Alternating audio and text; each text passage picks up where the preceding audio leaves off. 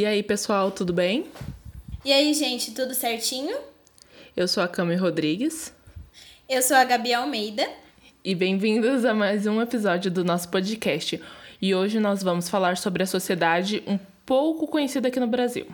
Sim, a gente aprende na escola sobre a Guerra de Canudos e como aquela pequena sociedade se comportava. Mas vocês sabiam que existia uma colônia anarquista no Brasil? Pois é, menina, e o nome dela era Colônia Cecília e sobreviveu por uns quatro anos aqui no Brasil. A pequena população dessa colônia ficava localizada nas terras paranaenses e foi considerada a única experiência anarquista na América. Então pega sua xícara de chá e vem aprender história com a gente. Solta o beat, Giovanni Rossi.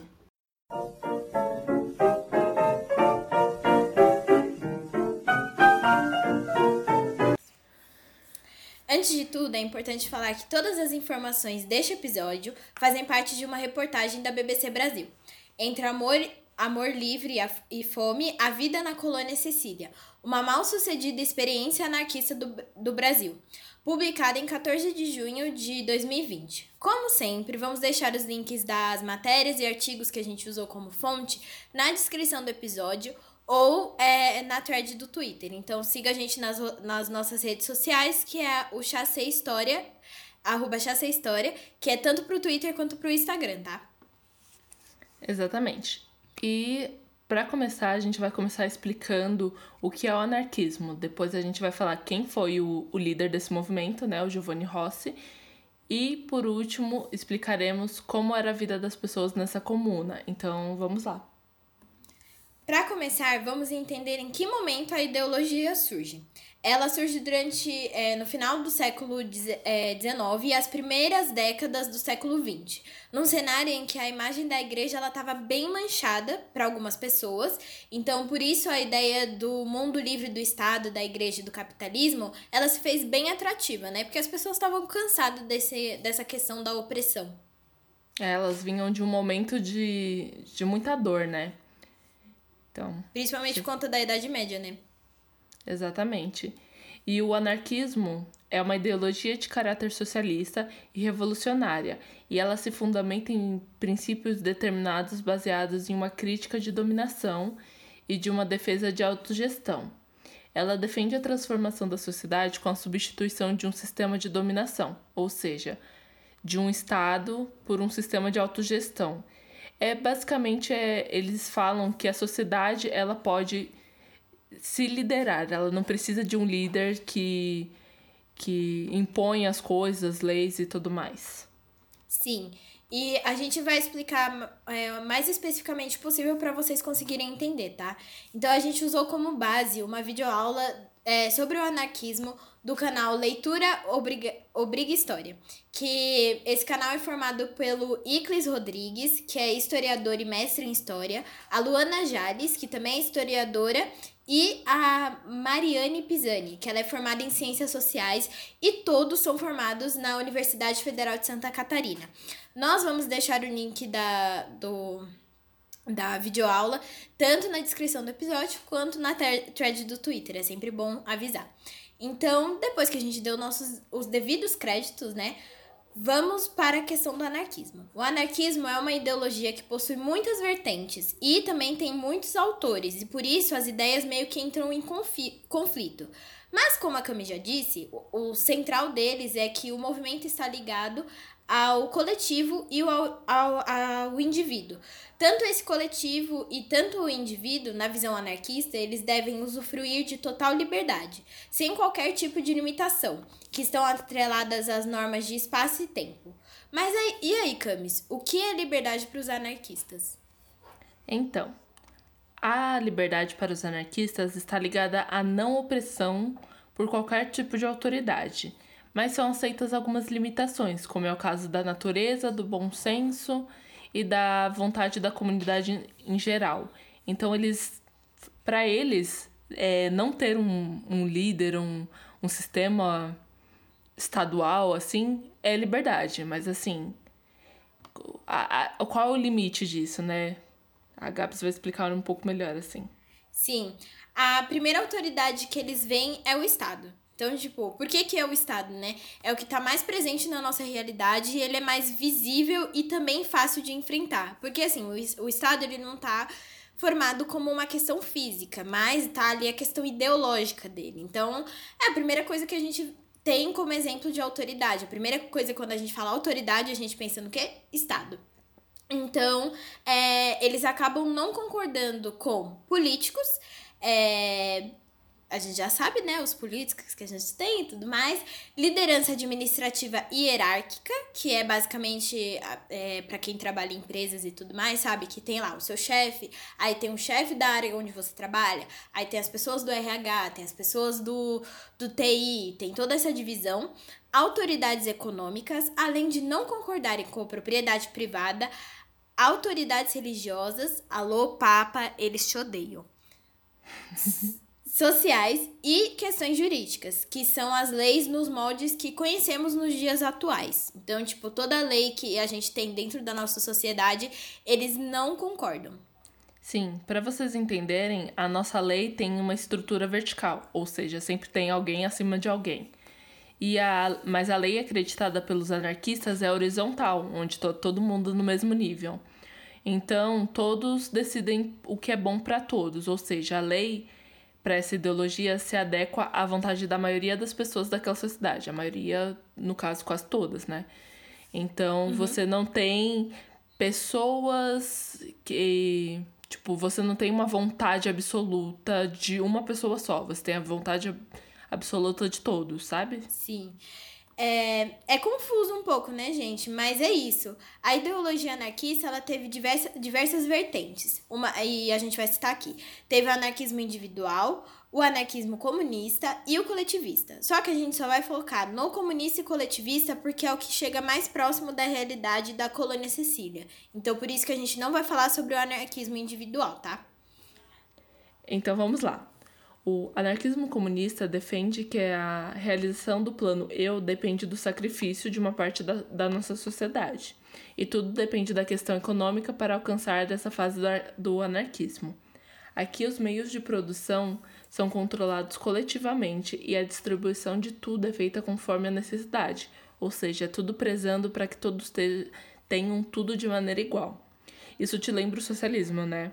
Mas a diferença é que os comunistas acreditam que para se romper o Estado vertical e dar a, as linhas de produção para a base da pirâmide, e que seria da, da massa da população, como os operários, os excluídos da sociedade e todas as pessoas que estão à margem do, da sociedade em si. Então, pra, era tudo isso era feito para poder alcançar o socialismo como um governo vindo de baixo para cima. Então você tem uma parte também que acredita que você, para que isso aconteça, você ainda tenha que ter um, um momento de governo ditatorial para as pessoas entenderem isso. Já os, os anarquistas acreditam que essa ruptura precisa ser imediata. Então você pega a sociedade e quebra ela de uma vez, entendeu? Mas tanto o professor Iclis Rodrigues afirma que essa ruptura do anarquismo é, propõe ideias de curto prazo, assim, é tipo ação e reação. Então você do dia para noite você quebra esse sistema e tudo vai acontecer. Sim. Agora, o anarquismo coletivista é defendido por um dos maiores pensadores dessa ideologia, que é chamado, o chamado Mikha, Mikhail Bakunin. Se eu falei errado, gente, mil perdões, é porque ele é russo. Mas ele nasceu na Rússia em 1814 e foi uma grande figura para todas as revoluções que aconteceram na Europa durante o século XIX. Ele é autor do manuscrito Deus e o Estado. Nesta obra, ele soltou a polêmica frase, aspas, se Deus existe, então o homem é escravo, mas o homem pode e deve ser livre, portanto, Deus não existe, fecha aspas. Pois é, amigos, Nada de graças a Deus na anarquia. E outra coisa que ele defendia, né, que a gente falou do anarquismo coletivista, ele pontuava que os indivíduos precisavam usufruir individualmente dos resultados de seu, de seu trabalho. Então vamos ao exemplo, vem aqui agronegócio, meu momento. Então eu vou trazer aqui um exemplo de uma coisa que eu amo meter o pau.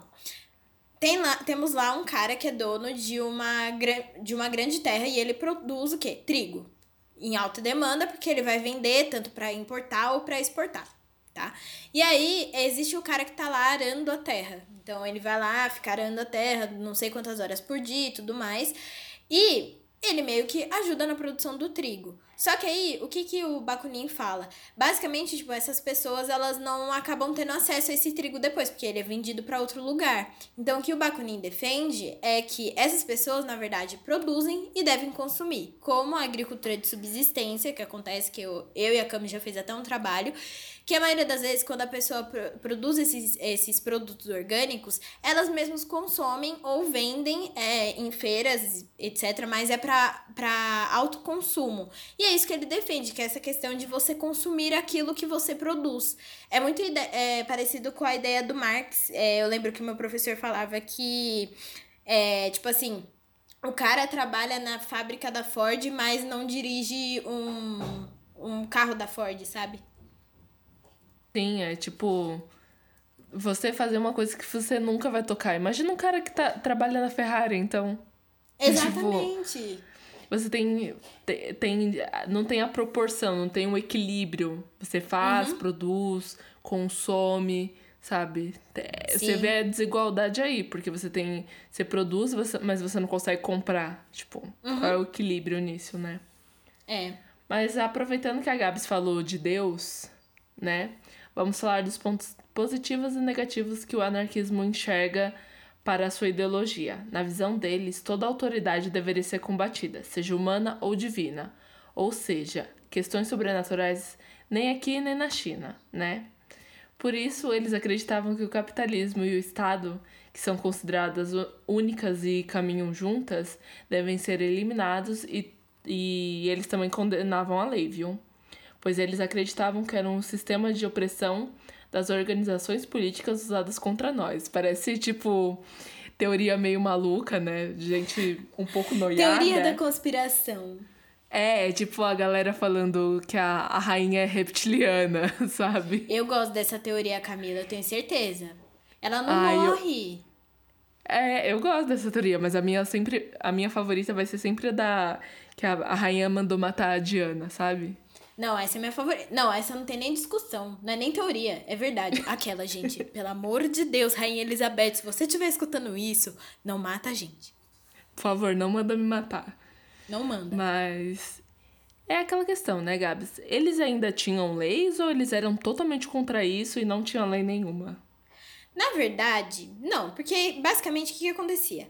Eles não acreditavam e nem gostavam das leis impostas pelo Estado, mas eles tinham consciência que para criar aquilo que eles tanto acreditavam e implantar dentro de uma sociedade era necessário leis.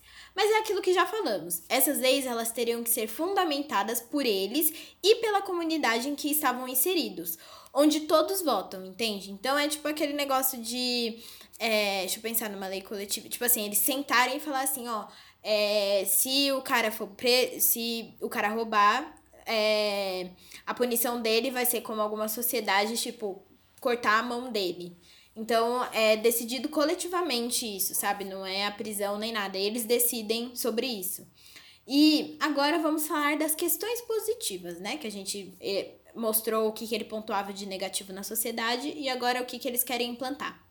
Basicamente, eles acreditam numa economia feita por gestão comunitária, que dá chance a todos e tem-se a distribuição e produção de bens muito bem equilibrada. É aquele negócio, né, de não faltar comida para ninguém.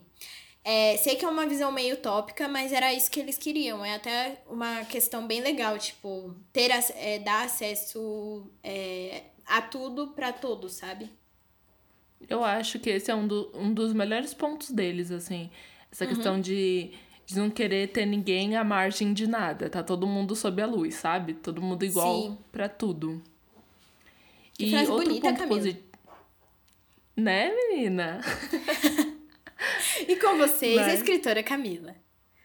É, é, como é que é? É Rodrigues Camila 2020. Amei. É, outro ponto positivo também que eles mostram é a questão social, onde eles queriam criar comunas, traduzindo para o nosso português, comunidades, como é o caso da colônia Cecília. Aqui todos são iguais, seja por questão social, étnica, nossa, opa, étnica ou cultural. E as decisões são tomadas para todas as pessoas que fazem parte dessa sociedade. Ou seja, aqui não tem nenhum homem branco cis de classe média mandando mais que outra pessoa. Então, Sim. se for uma pessoa trans, mulher negra, vai ser tudo bem, entendeu? Todos são iguais aqui. É, o mesmo poder de voz, né? Isso. E é aqui que surge a democracia direta, onde as pessoas votam e propõem aquilo que elas querem. Que é tipo o que a gente falou das leis, né? Então você acaba governando em seu nome, que é diferente da nossa democracia, que é a conhecida como democracia representativa. Ou seja, a gente, né, elege pessoas, não é mesmo? Lá o nosso querido presidente, prefeito, Nosso? governador. Nossa, não, não. Aquele reverso do meme do nosso nosso, não. Arquem Nosso, com não. vocês aí o que vocês fizeram naquele momento. Mas, é, basicamente é isso. A gente tem uma figura representativa que representa a gente. Na questão anarquista, não. É todos representam um todo. Então você governa individualmente e aí eles sentam e conversam sobre a melhor forma de construir leis, de decidir questão econômica e tudo mais. Exato, é tipo, para qualquer coisa, você, todo mundo é consultado, você não tem uma pessoa falando por você. É, se for para abrir um buraco na rua, todos vão ser consultados para saber se aquilo é a melhor coisa para a sociedade. É, tipo aquele negócio que teve do Enem agora, né, pra votação do Enem, mesmo, tipo, todos os estudantes falando, ó, oh, queremos em maio, o MEC cagou e andou e colocou para janeiro. Então, não faz sentido, né? exatamente. Vocês viram a diferença aqui do que a gente quer tratar. A gente está trazendo exemplo para deixar vocês mais inteirados sobre o que sobre o que, que o anarquismo queria passar, né? Isso. E o anarquismo queria conquistar o mundo, viu? Eles não queriam ficar num canto só, não. Eles começaram com uma comuna, mas tentaram alcançar a fase da federação para que não fique só num território. E eles queriam não estar tá só na, Santa, eh, na colônia Cecília, eles queriam dominar o mundo e, e falar com todo mundo. Mas aí, quais são os meios para alcançar isso? Simples. Seria pela união das massas, ou seja, pegava os camponeses e as, as mazelas da sociedade, sejam mendigos, pobres, é, quem é exclu, excluído socialmente, eles se juntavam e e cria essa união e uma organização feita de baixo para cima. Ou seja, quem governa, governa entre aspas, né? Quem vai mandar em tudo é a massa e aí ela vai é, subindo para outras é, fases da pirâmide, sabe? Exatamente, até a, a, o ponto que não tem mais pirâmide e é tudo horizontal, né? Sim. Mas não era só isso, eles tinham outras coisas que eles queriam que eram necessárias, assim como romper a educação de repressão, que é a educação que temos hoje, pois eles acreditavam e acreditam ainda que essa educação coloca conceitos e ideias do próprio Estado, que te condenam a agir de determinada maneira. Eles, o que eles querem é atingir a educação libertadora, que cria o indivíduo para o coletivo e na harmonia, ou seja, eles não querem. Eles acreditam que o que a gente aprende é para que é aquilo que o Estado quer que você veja de uma maneira que ele possa te controlar. Por exemplo, a gente vê só um recorte de cada sociedade porque é aquilo que eles querem passar para você, entendeu? Eu não discordo tanto disso. Eu acho que tem, que tem essa parte também, né? De. Que nem quando a gente é, fala que a gente só estuda, por exemplo, a história da Europa, sabe? Sim. E aí a gente não sabe a história, a cultura da, da África todo, toda que tem, tipo, mil países lá dentro e a gente não sabe nem metade sobre eles, né? A gente estuda, tipo, a África do Sul no máximo. Exato, você só tem um. A gente estuda a história de uma visão eurocêntrica, né? É, então é tudo uhum. o que o Estado quer que você estude. Como você quer que você pense, sabe? Você. Muitas pessoas Sim. nunca sonharam em conhecer alguma parte da África, por exemplo. So, mas sonha em ir pra Disney, entendeu? Essa, essa questão. E eu, eu tava até falando pra Camis que existe uma teoria que a gente aprendeu na, na faculdade, né? No, acho que era matéria Teorias da Comunicação. Isso. Que era a teoria da espiral do silêncio. Que basicamente funciona da seguinte maneira. A é o que a Camis falou. Tipo assim, a gente é, é apresentado pra gente é, uma parte da África, que nem a gente falou. A África do Sul, que é teoricamente é mais famosa, eu acho que é mais por causa do Nelson Mandela, né? E todo o movimento que teve lá. E aí a gente conhece aquela parte da África, mas a África tem mil países e ela, tipo, é extensa e a gente não conhece quase nada. E o que seria a espiral do silêncio? Por exemplo, você tem uma ideia em específico, Tipo assim, você, anda com um grupo de pessoas. E aquelas pessoas acham que roxo é uma cor. É, a melhor cor do universo. E você não concorda com isso. Porém, você não vai falar nada, vai ficar quietinho para ser inserido. Porque a, o maior medo do ser humano, isso é porque somos seres sociais, é ser excluído da sociedade, entendeu? Tipo, ser excluído, ficar de canto, ficar sozinho. Então, a melhor forma que se tem é você cair na espiral do silêncio, convivendo com essas pessoas e meio que admitindo que a ideia delas é, tipo, aceitável, né? Sim, é tipo. Você fica quieta. É, é que nem quando alguém tá.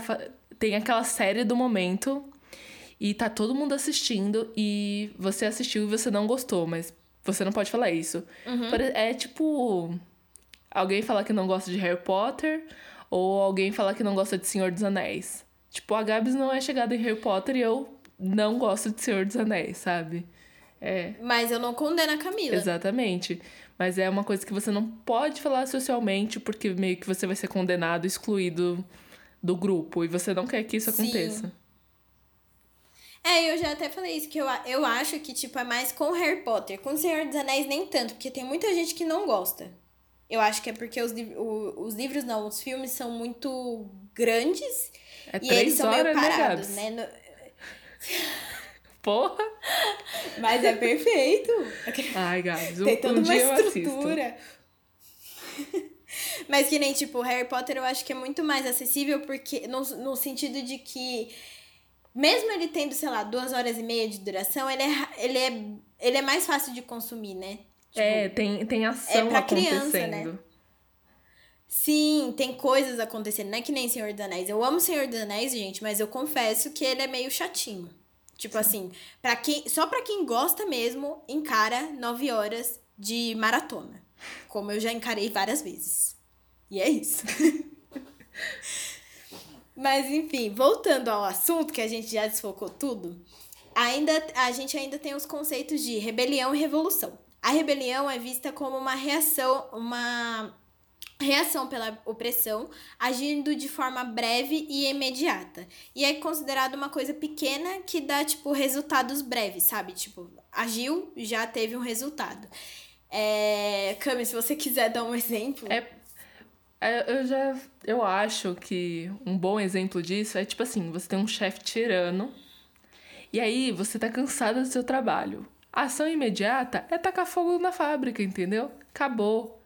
Hum. Tá ali, ó. É uma rebelião, tá com fogo no negócio, vai ter. Ele vai te dar atenção ou ele morre lá no lugar.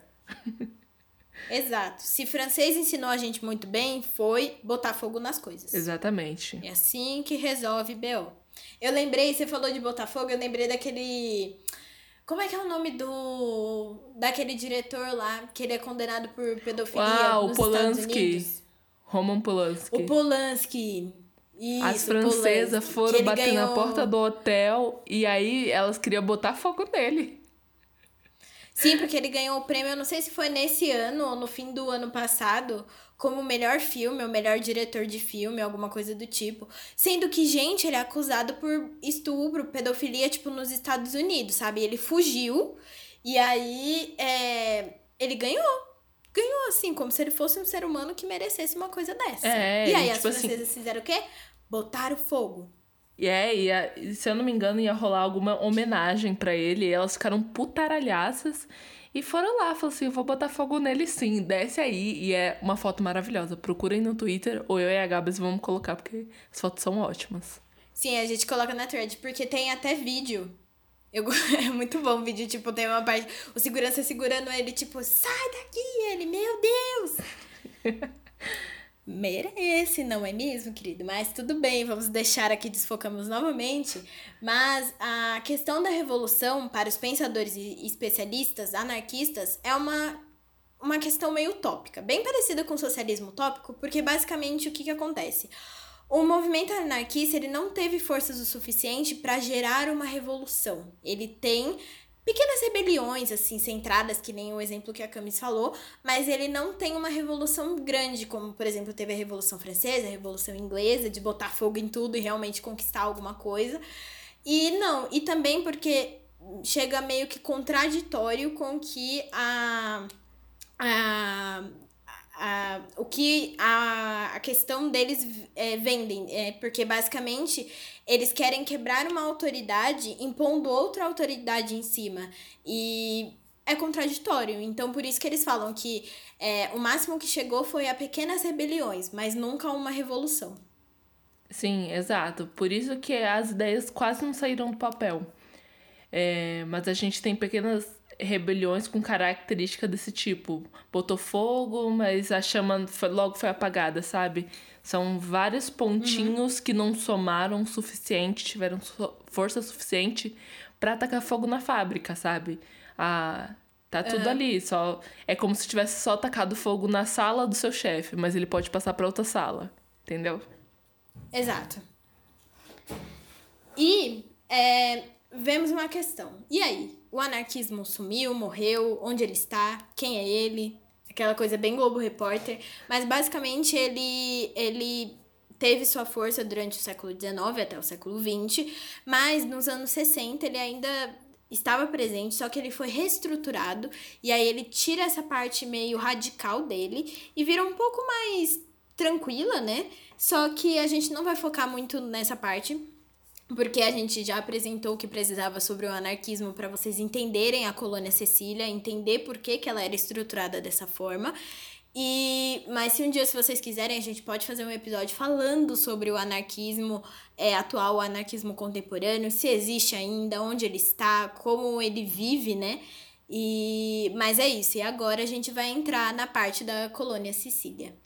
Então, antes de falar sobre a colônia em si, a gente vai falar sobre a, a mente por trás da colônia Cecília, que é o Giovanni Rossi. Ele foi o líder dessa empreitada para o Brasil, né? Então, Giovanni Rossi, ele nasceu em 11 de janeiro de 1856, na cidade de Pisa, que fica na Itália. Ele era filho de um pai advogado e uma mãe que vinha de uma família tradicional de médicos da cidade de Pisa. Ele cresceu numa família considerada liberal mas ele contrariou todos os desejos do pai, dos pais, né, ter uma carreira mais tradicional, e ele escolheu estudar agronomia e veterinária na escola supernormal de ensino superior de agronomia, onde ele se formou, né, em cirurgião veterinário.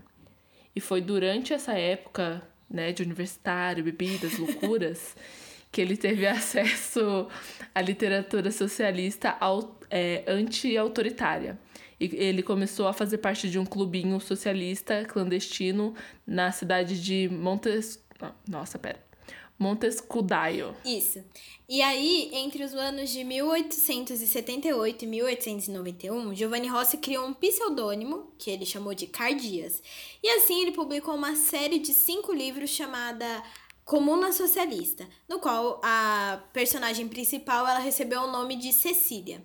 Na obra, ele apresenta uma história de uma comunidade libertária e coletivista, uma vila imaginária que critica a religião, a propriedade privada e a família nuclear. Pega referência, gente. E em novembro do mesmo ano, Rossi é preso por suas ideias consideradas anti-estatais, sendo liberado só no outro ano, em abril de 1879, quando o caso foi arquivado. A proposta de Giovanni Rossi é, começou, começa, é, perdão, peraí, a proposta de Giovanni Rossi começa a criar uma possibilidade de resolução de problemas sociais do capitalismo e do estadismo, que ele acreditava que só seria alcançado através do socialismo experimental, cientificamente comprovado, também conhecido como é, comunalismo experimental. Lembra? Comuna, que a gente falou lá em cima, comunidade e tudo mais. Pois é. E após essa sua prisão, ele resolve se mudar para a cidade de Brescia e começa a publicar seus textos no jornal O Experimento, defendendo a criação de, co é, de colônias cooperativas. Opa! Colônias cooperativas horizontais. Pois aí ele faz a sua primeira tentativa para construir uma comuna na cidade de Lagoa Lombardo, que fica em Cremona. E isso após ele conhecer um proprietário de uma fazenda que vai ceder essa terra para ele fazer a plantação e instalações que vão ser erguidas logo a seguir. Isso só acontece em 11 de novembro de 1888, onde é fundada a Associação Agrícola Cooperativa de Citadela, que rapidamente começa a dar resultados bons e eles até ganham a Expo Paris de 1889 com produtos agrícolas de qualidade e de boa quantidade, sabe? Mas aí, gente, tudo não são flores. Porque Giovanni Rossi era chato, aquelas. Porque mesmo com, com os pontos positivos, né, que a, a Citadela tava trazendo, o Giovanni Rossi não tava feliz, gente. Por quê? Porque é, a Citadela, ela funcionava como qualquer outro tipo de sociedade contemporânea. E é, ele fala isso na, nas questões de relações pessoais e ele pregava e queria o amor livre. A gente vai falar isso um pouco mais pra frente, que eu acho que essa é a parte mais interessante da colônia Sicília. Exato, o Rossi só queria um amor, assim, sem, sem rótulos, ser livre. Sem ele rótulos. só queria isso. Poliamor. Poliamor, gente, é isso que ele quer. Mas é com essa decepção que o Rossi resolve abandonar a citadela e pensar em uma nova forma de fazer esse experimento social acontecer. E aí ele vê na, na América como a melhor oportunidade de fazer esse momento acontecer para ele, entendeu?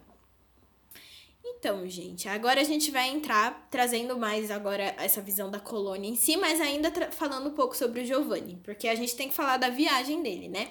Rossi e mais cinco libertadores, eles embarcaram no porto de Gênova no dia 20 de fevereiro de 1890. O objetivo deles era construir a colônia no Rio Grande do Sul, mas os planos mudaram. Então eles desembarcaram no Rio de Janeiro em 18 de março do mesmo ano.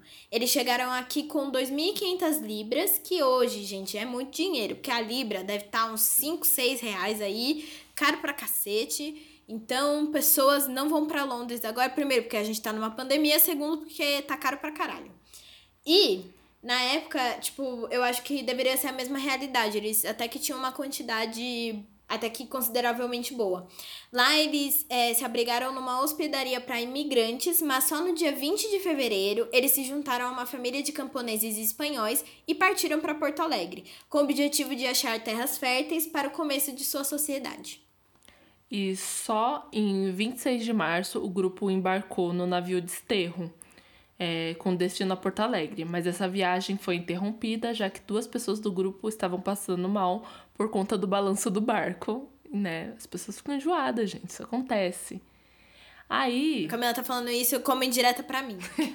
As pessoas ficam enjoadas, não, não tomam um chá antes de, de viajar.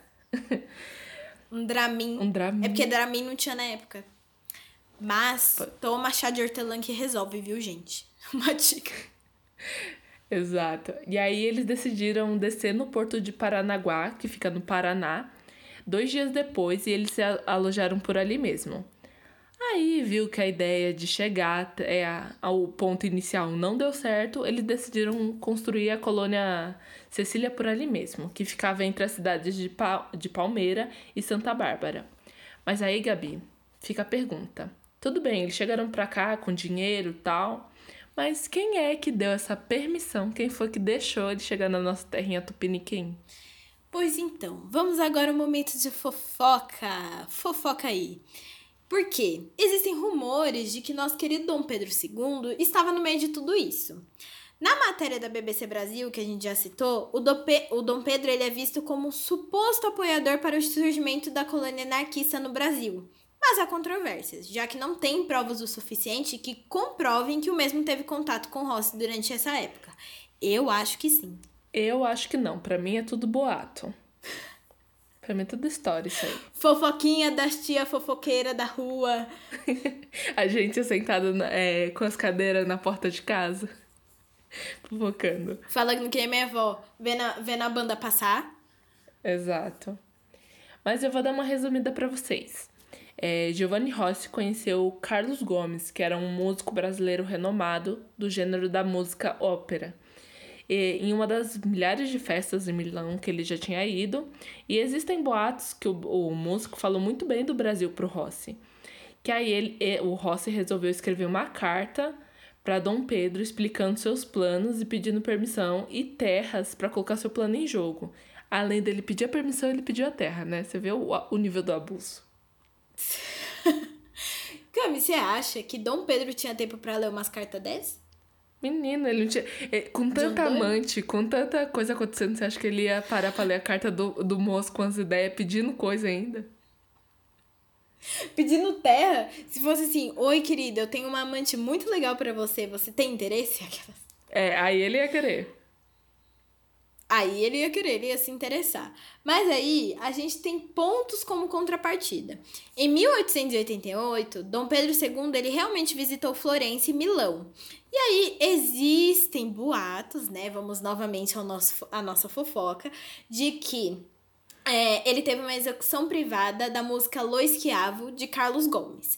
Mas alguns historiadores duvidam deste encontro porque nosso querido Dom Pedro estava debilitado, gente, de saúde, coitado. E ele não podia receber visitas, muito menos visita que não fosse para falar sobre algum assunto sobre a coroa ou sobre a corte. Imagina uma pessoa para vir falar sobre: olha, eu tenho um amigo super legal que ele tá querendo trazer uma um, um, uma forma de política de governo nova, diferente que e tá pode querendo te umas derrubar. no Brasil que pode te de, tá, que pode te derrubar, Camila.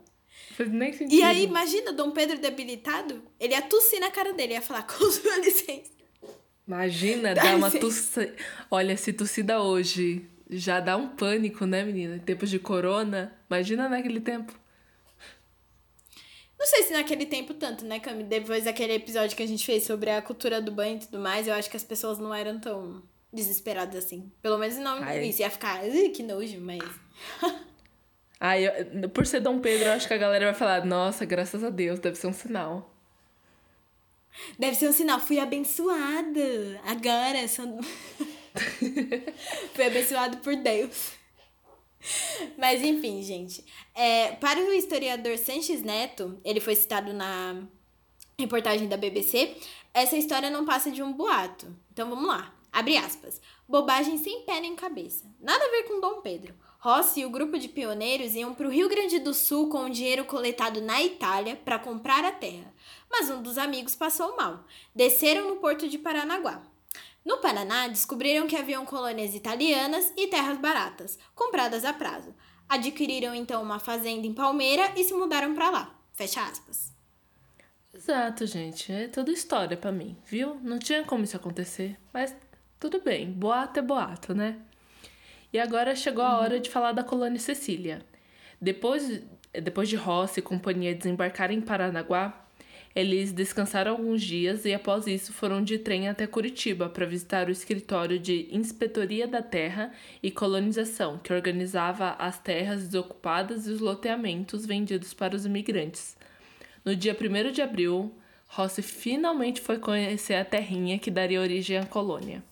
Então, gente, mas aí vamos lá. A colônia não era mais popular, porque assim, no início eles chegaram a receber 50 pessoas e o auge dela foi 250 pessoas. E o que que acontecia? Ela funcionava como se fosse um hotelzinho, sabe? Tipo, o imigrante via, chegava com a família dele, passava um tempo lá, que era o suficiente para ele juntar uma grana e vazar dali, porque ele conseguia comprar uma terra. Porque na época, é, tipo, pedaços de terra não eram tão caras, né? Como é hoje em dia. Você comprar um terreno é muito caro. E nessa época não era tanto. Então, logo que eles conseguiram, eles vazavam de lá. E outra coisa, a organização da, da colônia era muito ruim. Desde o começo ela já era uma bagunça e até o fim dela, ela foi um caos total. Sim. Mas teve uma coisa que deu muito certo, que foi aquilo que o, o Ross precisava muito, que é o amor livre, né? Ou como eles chamavam, casamento uhum. poliândrico. E aqui, as mulheres poderiam ter vários homens e seus filhos eles não tinham um pai específico. Eles eram chamados de filhos da colônia. Então a gente foi lá, deu uma pesquisada para saber como é que funcionava e descobrimos que no Himalaia esse costume era bem presente até 2010, quando achamos uma reportagem feita pelo G1 publicada no mesmo ano.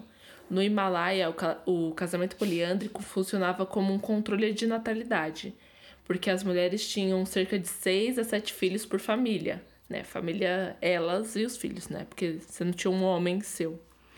E as mulheres também, uhum. elas tinham. Elas faziam, além de, de tudo, elas ditavam as questões econômicas, políticas e também estavam muito atreladas à questão agrícola, já que por ser lugar muito frio e as tribos morarem perto umas das outras, era necessário que tinha, tivessem muitas pessoas nessa família para manter a plantação, ter comida para todo mundo e todo mundo sobreviver, né? Uhum. E uma parte legal dessa reportagem é que eles trazem como fonte uma, uma mulher que ela foi casada, tipo assim, tinha dois irmãos e ela casou com esses dois irmãos. E aí ela fala, perguntam para ela: "Ah, você tem autoridade, né, que nem a Camis falou aqui agora que elas ditam questões econômicas e políticas?" E basicamente ela fala que sim, que todo mundo da família respeitava ela. Eu acho que essa é a parte bem legal assim, porque a gente conhece muitas outras sociedades que, por exemplo, tem o não tem um casamento poliândrico, porque o casamento poliândrico é a mulher casar com mais de um homem, mas tem. É, como é que é o nome, Cami? Que é o casamento. Não é poliamor. É, como é que é? Eita. Não... Esqueci a palavra. Nossa, esqueci também. Que é o povo lá do Egito, que eles casam com um monte de gente, oferece. Os caras, né? Oferece até petróleo. Tipo, Pra casar tipo com, um harém? Hã? Não, é. Oferece dote? Harém? É, Eu jogando tipo palavras. Isso. Jogando várias palavras. Mas é isso, gente. Tipo, é tipo nesse sentido. Aqui a cultura é diferente. A mulher que tem vários homens e não o contrário, como é estruturada. E uma parte bem legal dessa entrevista, eu vou ler, tá, gente, para vocês entenderem certinho, é essa parte. A logística de dividir uma mulher com vários homens é assombrosa. Todos os filhos, independente de quem seja o pai biológico, chamam o irmão mais velho de pitage, ou pai, enquanto os irmãos mais novos são chamados de chacha, ou tio. Sabe o que me lembra? Hum. Game of Thrones. Por causa da Cersei e do Jaime. Eles viveriam muito bem nessa sociedade. Muito, Camila. Você quer contar pro pessoal que nunca assistiu Game of Thrones por que essa referência? Então, em Game of Thrones, é, tem dois irmãos, o Jaime e Cersei, é, o Jaime e a Cersei Lannisters. E eles são irmãos.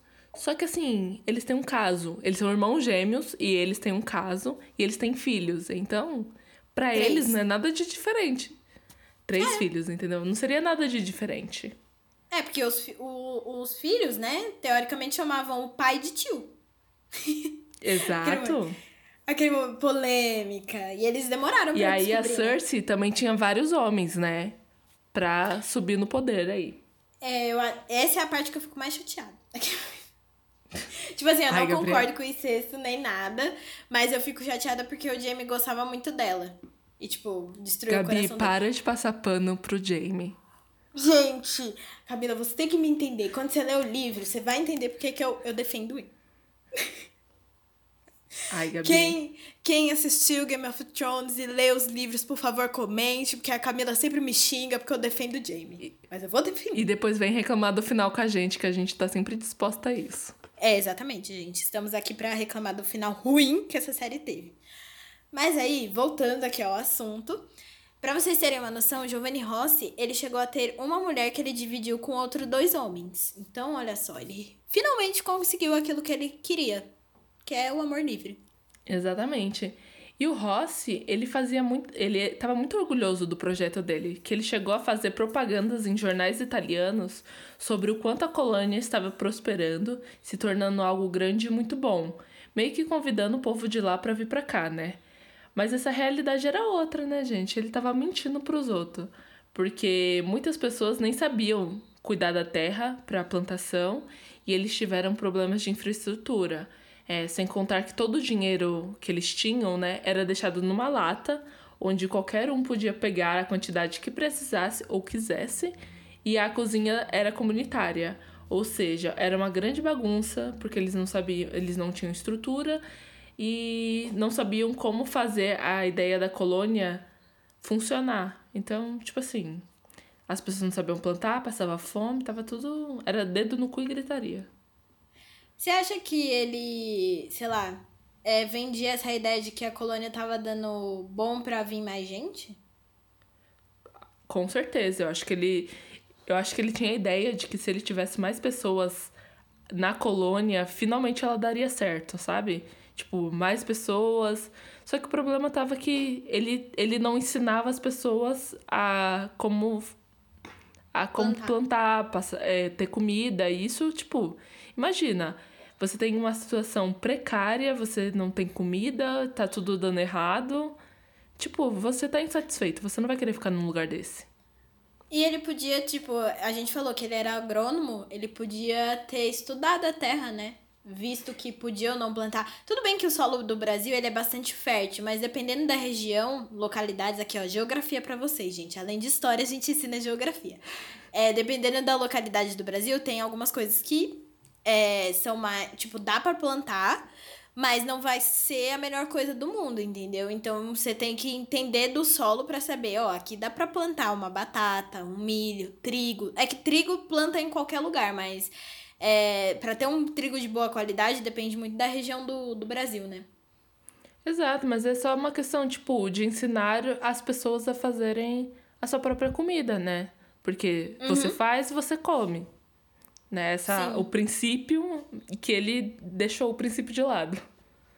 Exato, que é o princípio anarquista, né? Que o Bakunin defendi, defendia, né? Você vai consumir aquilo que você produz. Mas o que, que você vai consumir se você não tá produzindo nada? É, exatamente, cara. Não funciona. Exato.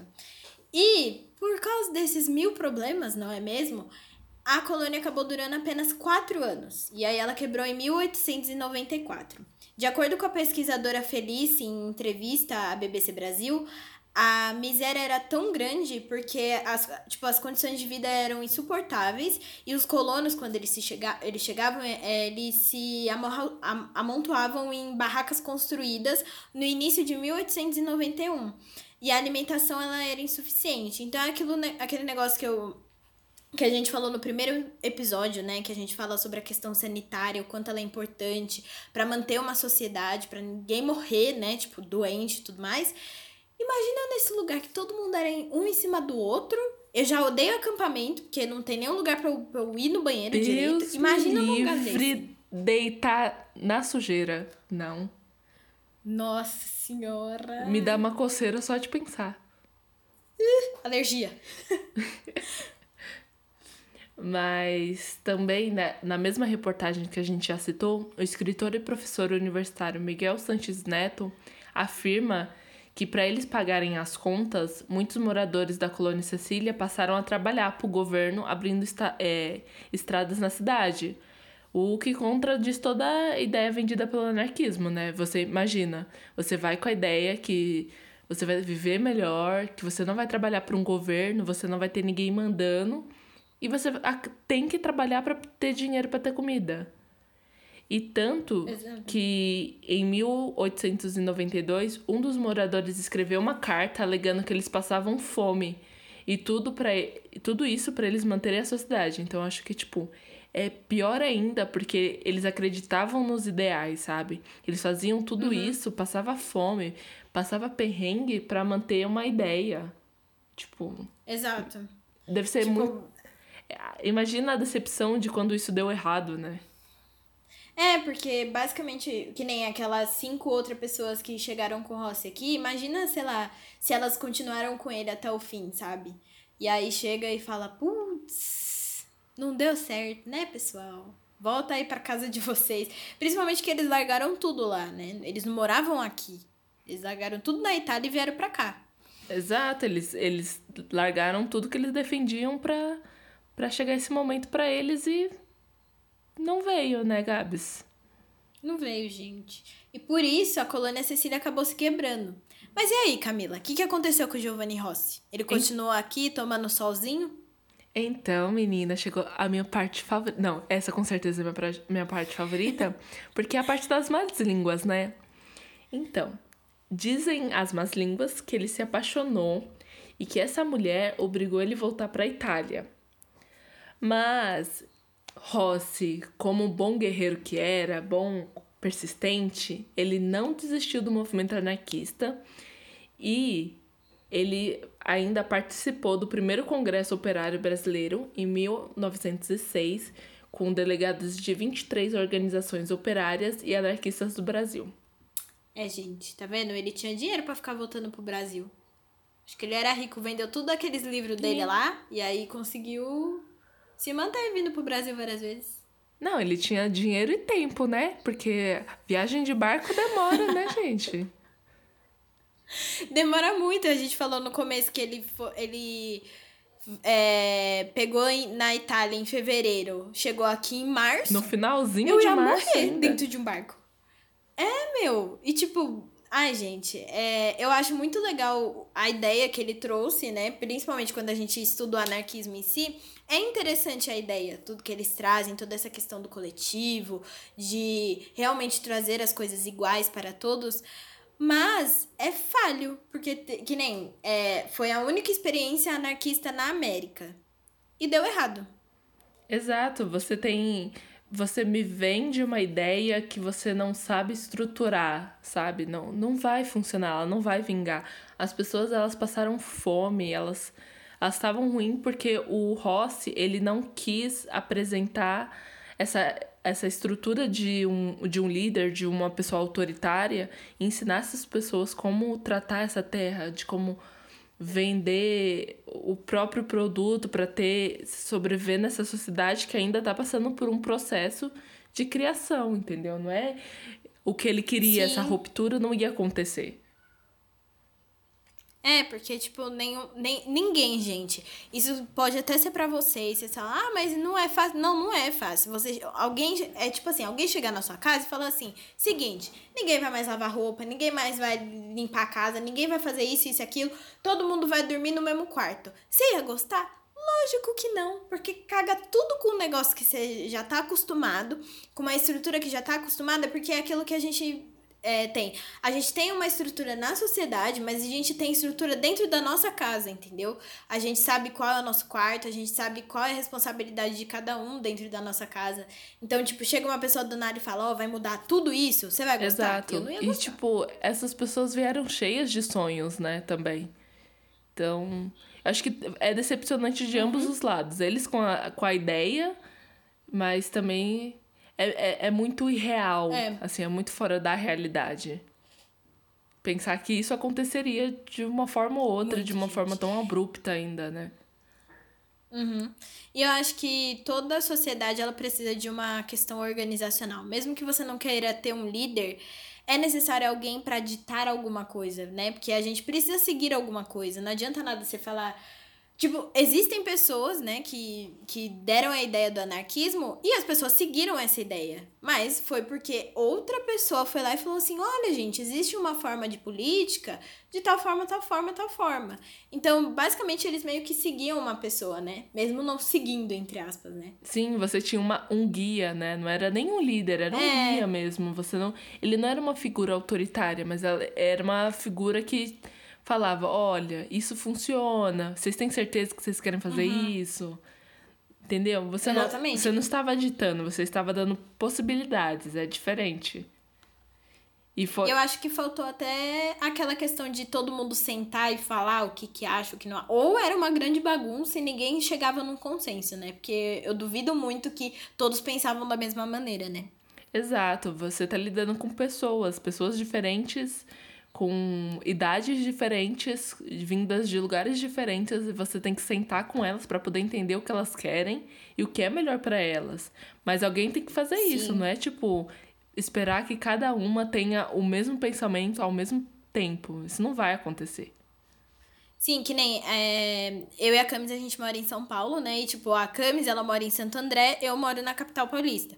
E a gente tem diferença. Tipo, mesmo morando no mesmo estado, morando algumas horas de diferença, mas a gente tem diferença em questão de cultura, de estrutura de algumas coisas, que nem eu falo. Como é que eu falo? É perua. Nossa, eu fico chocada. Ela chama micro-ônibus de perua.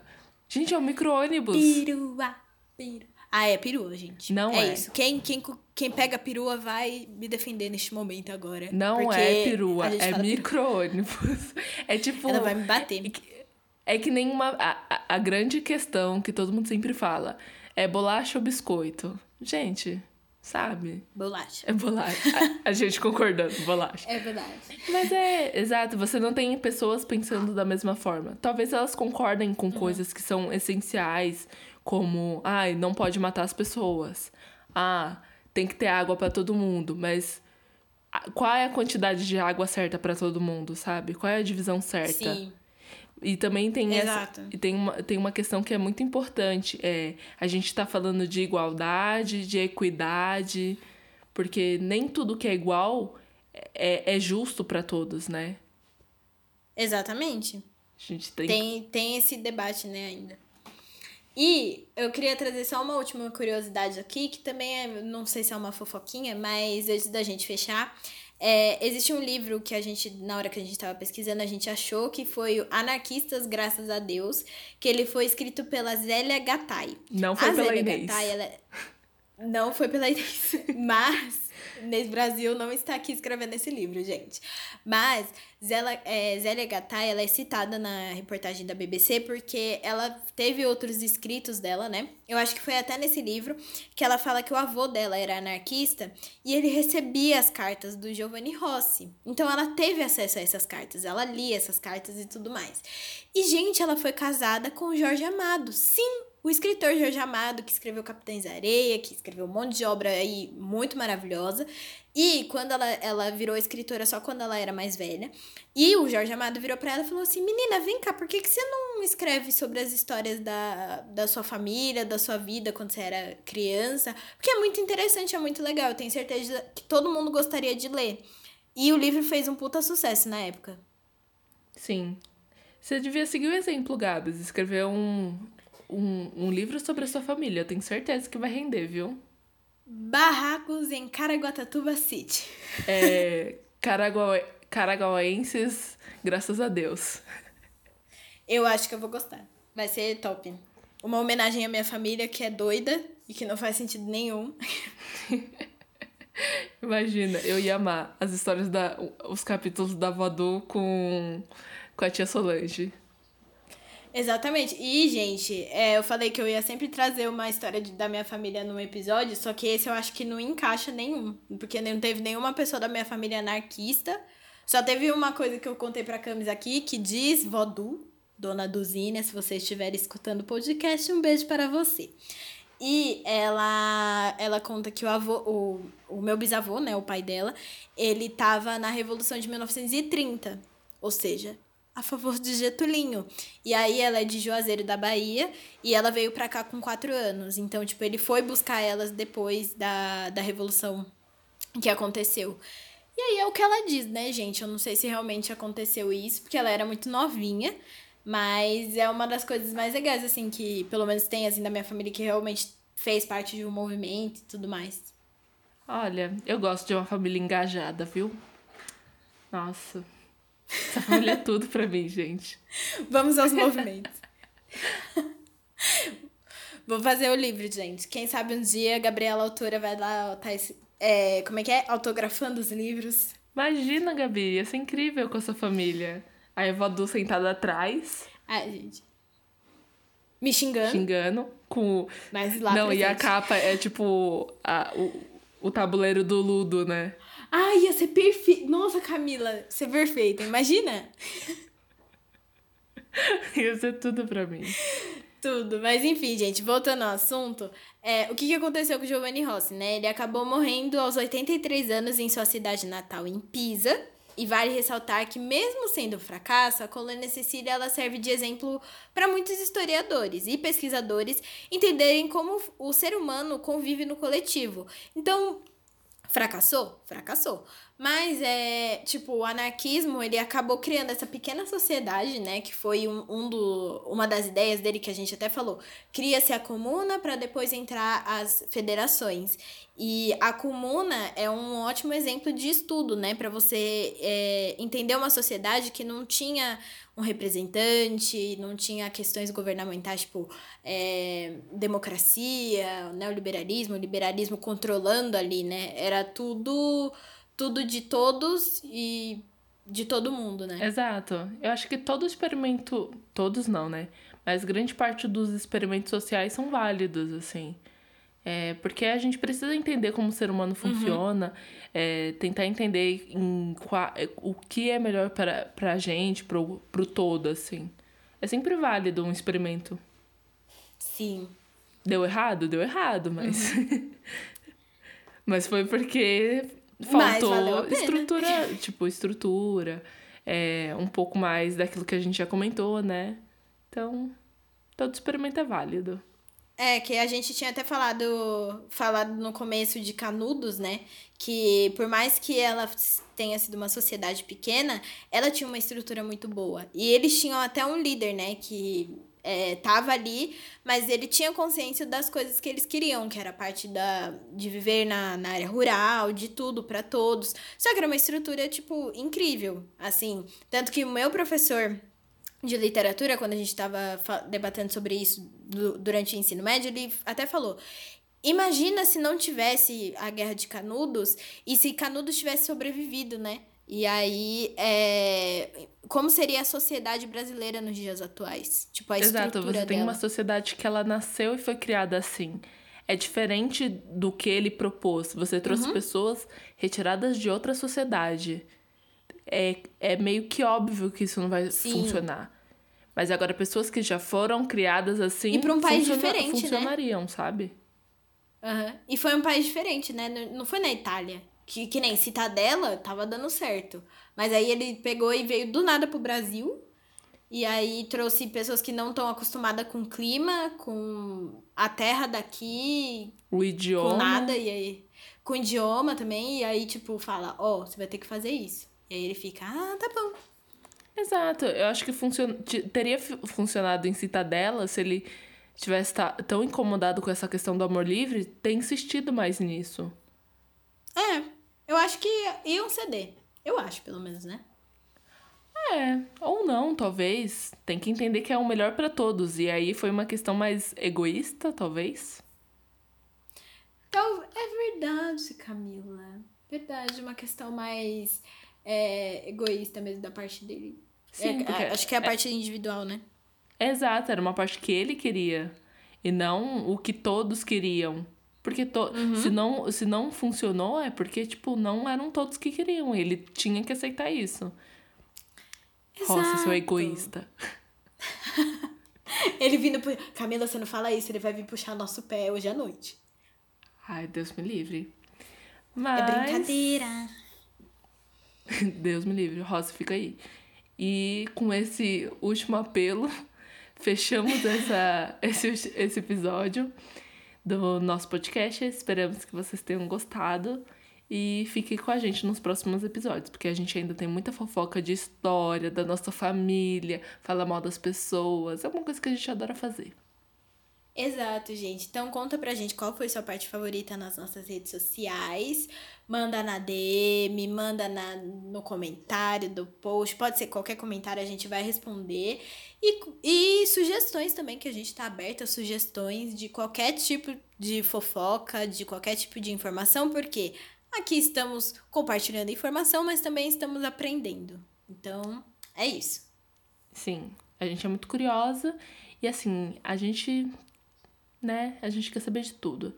Então siga a gente nas nossas redes sociais, Twitter Instagram, arroba História, ou mande um e-mail pra gente, porque a gente também tá no e-mail, que é chassahistoria.gmail.com. Sim, a gente se vê na próxima semana com mais uma curiosidade super interessante para vocês, com mais um episódio quentinho. E eu ia falar até um negócio. Ah, lembrei. É, a gente finalmente chegou na Apple Podcasts e no Google Podcasts. Então, se vocês não estão procurando um agregador melhor, estamos já disponíveis lá, tá? O link vai estar disponível no fixado do Insta ou se você tiver Twitter, no fixado do, do Twitter, tá bom? Exatamente, gente. Estamos em todos os lugares, para todos os gostos. Então, beijos Sim. e não esqueçam, lavem as mãos. Beijo, gente. Não esqueçam de verdade, lavem as mãos. Até semana que vem. Beijos. Este podcast é produzido por Camila Rodrigues e Gabriela Almeida. O roteiro é feito por Camila Rodrigues e Gabriela Almeida. A arte foi feita pela Camis. A trilha sonora é a música Chicago Breakdown do Louis Armstrong e a edição foi feita por mim,